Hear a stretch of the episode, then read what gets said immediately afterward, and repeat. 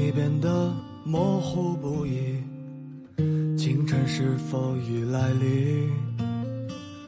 薄雾渐渐散落一地，你也随之而去。这一别再也没有归期，前半生已经过去。细数口袋里的青春，寥寥无几。我以为我得到了很多，但真正得到的，其实是一身臭毛病。七九八艺术中心一场不知名的展览，一张票要一百二十块。三里屯刚开业的早午茶餐厅，人均一百五。五环外的合租房，八平米的小屋也要一千八，突然看稍微犹豫一下就会被别人租走。去美甲店做美甲，最基础的款式也要一八八。环境好一点的按摩店，想要被舒舒服服的按一回，没个三五百块，根本走不出来。在北京，不论你多努力赚钱，都会觉得自己没钱。当然，不只是北京，其他一线城市也都差不多。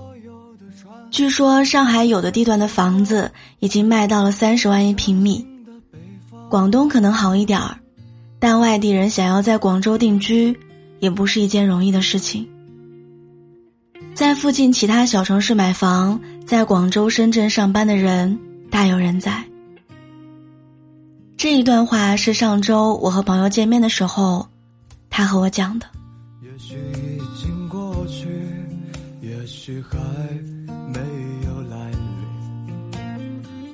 挥之不去的是已经丢失的美丽。他和我算了一笔账，在北京一个月要挣多少钱才能过得稍微体面一点儿？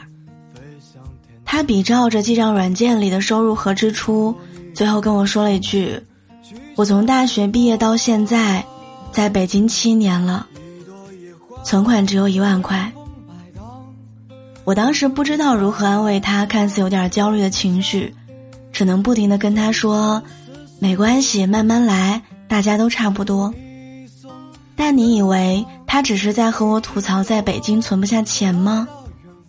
其实不是的。比起没攒下钱，他发现他有更严重的问题。用他的话来说，就是我在北京得了一身毛病。更可怕的是，他得的那些毛病，我也有。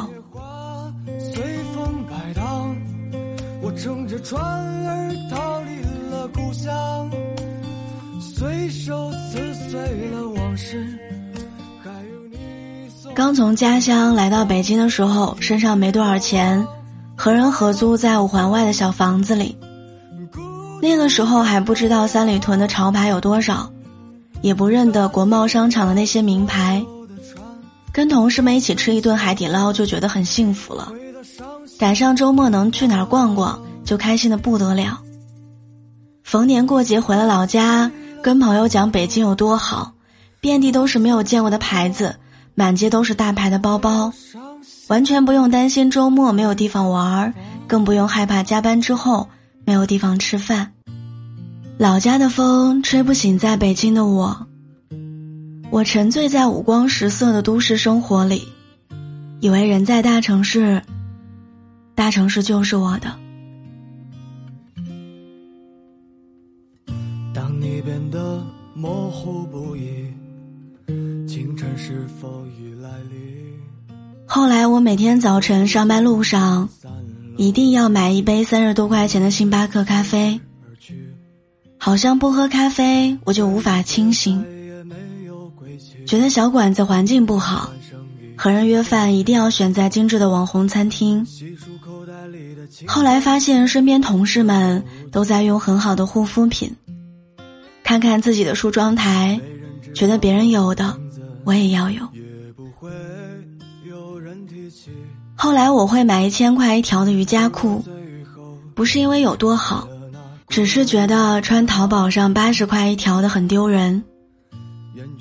后来我健身一定要去环境好、人少的私教工作室，不想跟人挤在需要抢器械的健身房里。后来小长假我一定会选择非常小众的地方去旅行度假，只是为了发在朋友圈的照片显得很有品味。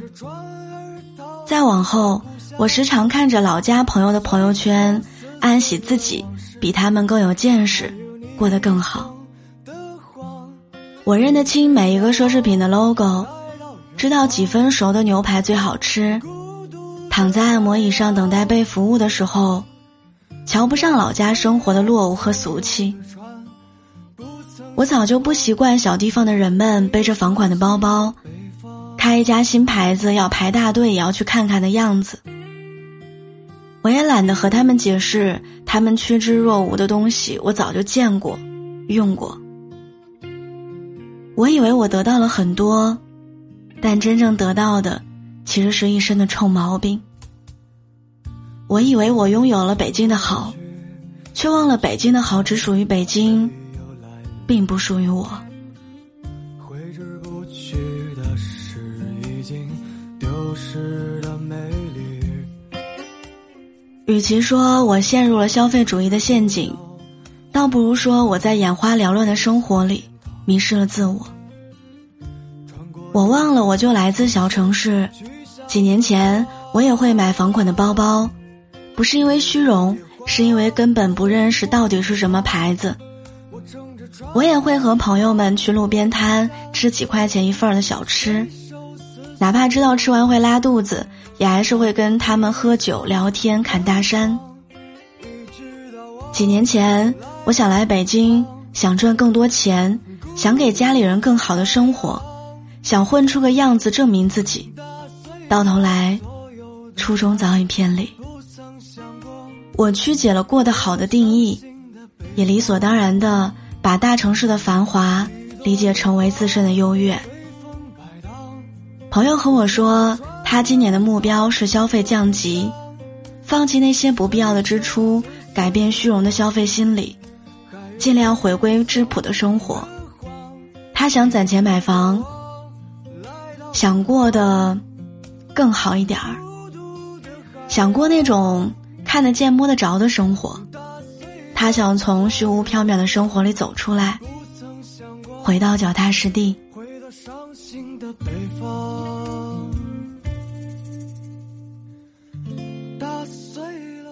我知道，像我们这样的人有不少，还没能成为厉害的人。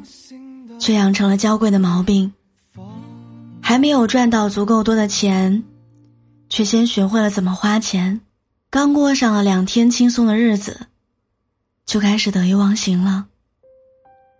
各位朋友们，祝你们在追梦的路上找到人生热爱所在，祝你在现实生活里仍能拥有天真的性情，祝你在你的轨道里自得其乐。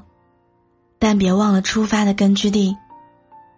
祝你拥有了不起的本领，而不是看人低的坏脾气。